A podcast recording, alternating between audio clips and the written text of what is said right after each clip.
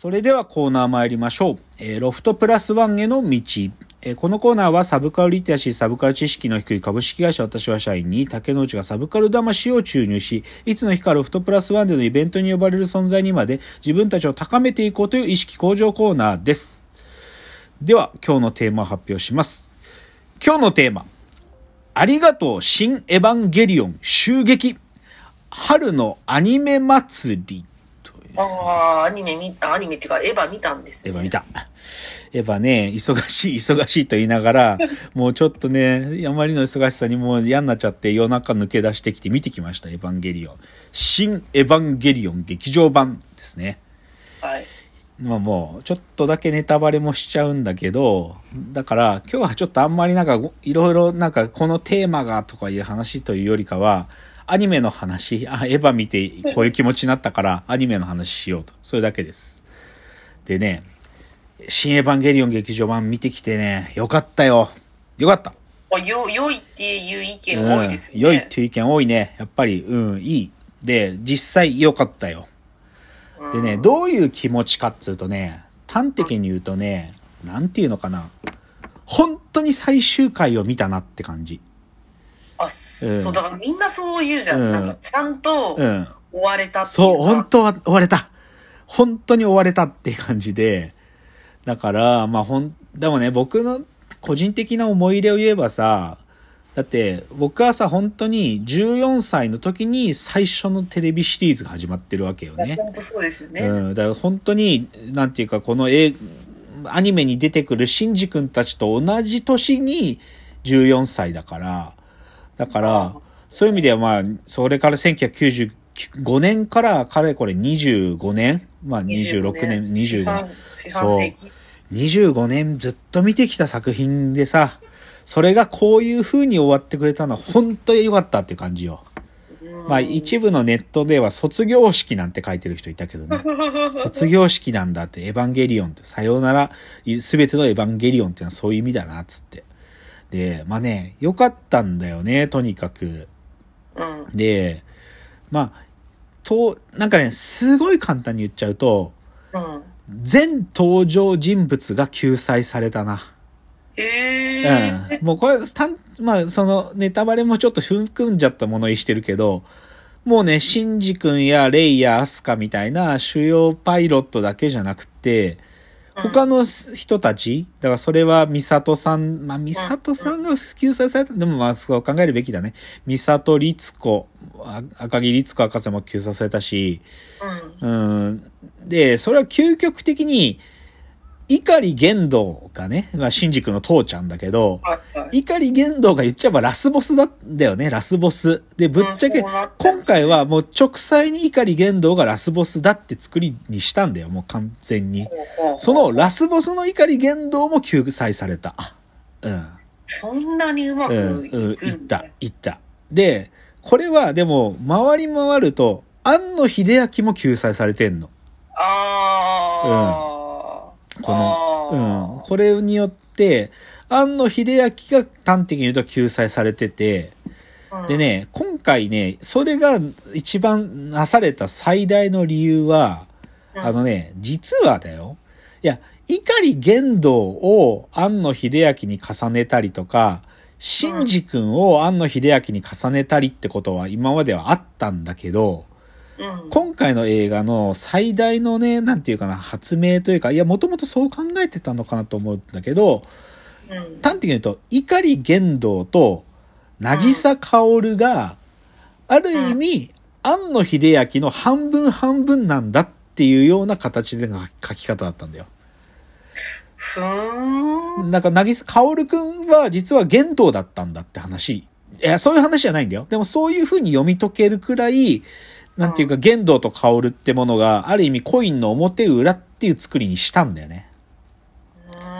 そう、だから急にさ、まあ、玄道の一人語りがすごい長い時間あるんだけど、玄道がピアノが好きだったとか言って、え、ピアノ？薫くんじゃんみたいな。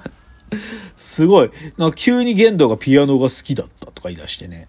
うん。でも、でもそういうふうに、なんていうか、玄道の、ある意味、こう、なんていうのかな、本当は自分の中では意識されてない心の部分っていうのが、実はそれをカオルくんが引き受けていて、で、その、言動のその、もともと言動に備わってる部分と、カオルくんの部分で表出化してる部分の両方が救われるっていう感じなのよ。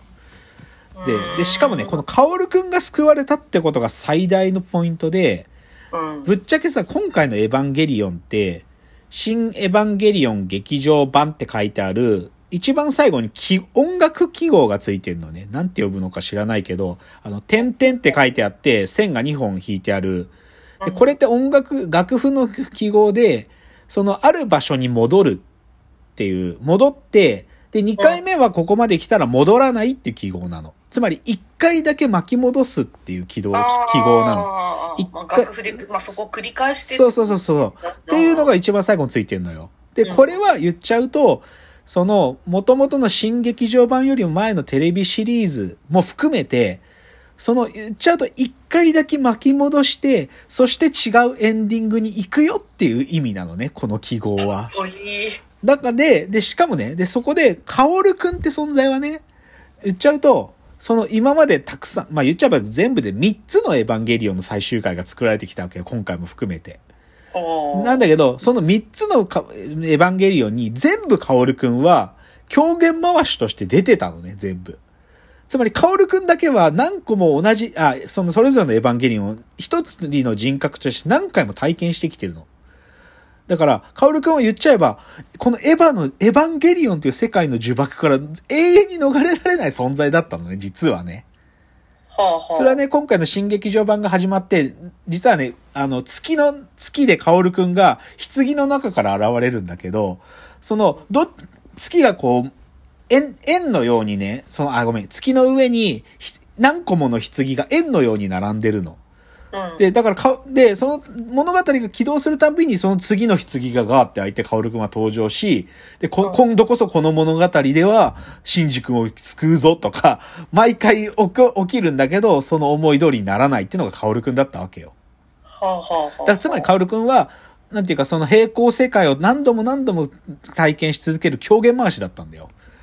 なんだけど、それの、その狂言回しとして複数の世界に何度もエヴァの世界を体験するカオルくんも、言っちゃうとこの音楽記号のように、やっと違うエンディングに迎えたんだよね。まあだからね、本当に良かったっす。でも今僕が言った話、あのね、YouTube でね、考察作ってる人何人もいるんだけど、僕がこの人の考察すごいなと思ったのは、新エヴァってスペースって書いて、ループ説、ループってググあ検索してみると、今の話超丁寧に説明してくれてて、わかるよ。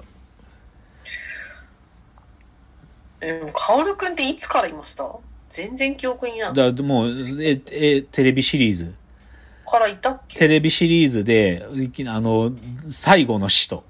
最後、だって、カオルってさ、死者、あの、なぎさカオルじゃん。なぎさカオルってさ、三髄に物って書くじゃん。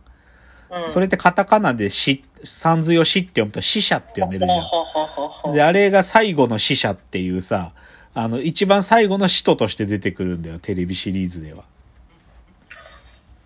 そうなんだ。そう、だからもう最初から出てるよ。最初から出てて。で、最初から、なんていうか、シンジ君のなんか理解者のようにで、それで僕を裏切ったなっつってシンジ君が切れるっていうのがテレビシリーズだけど、だからまあ最初から出てるんだけど、そのカオルくんも救済されたんで、とにかく良かったっすよ。すごいな、新エヴァンゲリオン。うん。いや、でもね、本当に、なんていうの、今までエヴァンゲリオンの中でやってきちゃったことってっていうか、うん、ぶっちゃけちゃえば、なん、あれなんでこんな風にしちゃったの安野監督って思うことがさ、たびたび何度もあったじゃん。でも、それすら回収された。なんかその、今までな、謎の演出なんでこれなのって思うものすら、完璧に回収されたから、本当に最高の終わり方だったね。じゃあやっぱり庵野監督は天才なんですね。天才ですね。まあでも、見えてるもう見えてたってことか。いや、でもそれは、それは偶然だと思うけど、その今までやってきたの失敗もたくさんあって、だけどそれがうまくなんていうか折りたたまれたんだよね。なんかね、最後で最後で。そう、折りたたむなんかをなんとか見つけられたんだよ。あとね、やっぱね、今回も見て、最後、ラスト見て思ったのはね、やっぱりこの新劇場版は、宇多田ヒカルが主題歌やってくれてよかった。うん。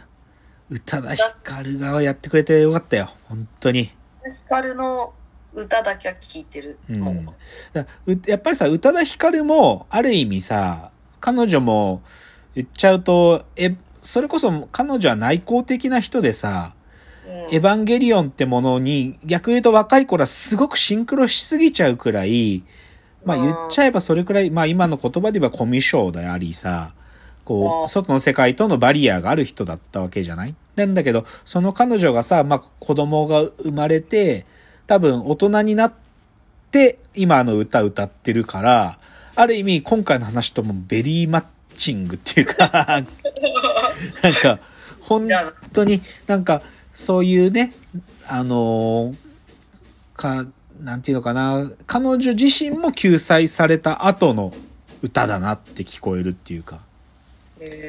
すごく良かったですよ。歌ひかるが歌ってくれてよかった、まあ、ちょっとねまあでもまあまあもう結構今の喋ったことでもネタバレを示唆してるからあんまりあれなんだけどでもまあどうしてもね良かったって話がしたかったね。でちなみに来週月曜日に NHK でねあの、うん。プロフェッショナル仕事の流儀ってあのよくやってるドキュメンタリー。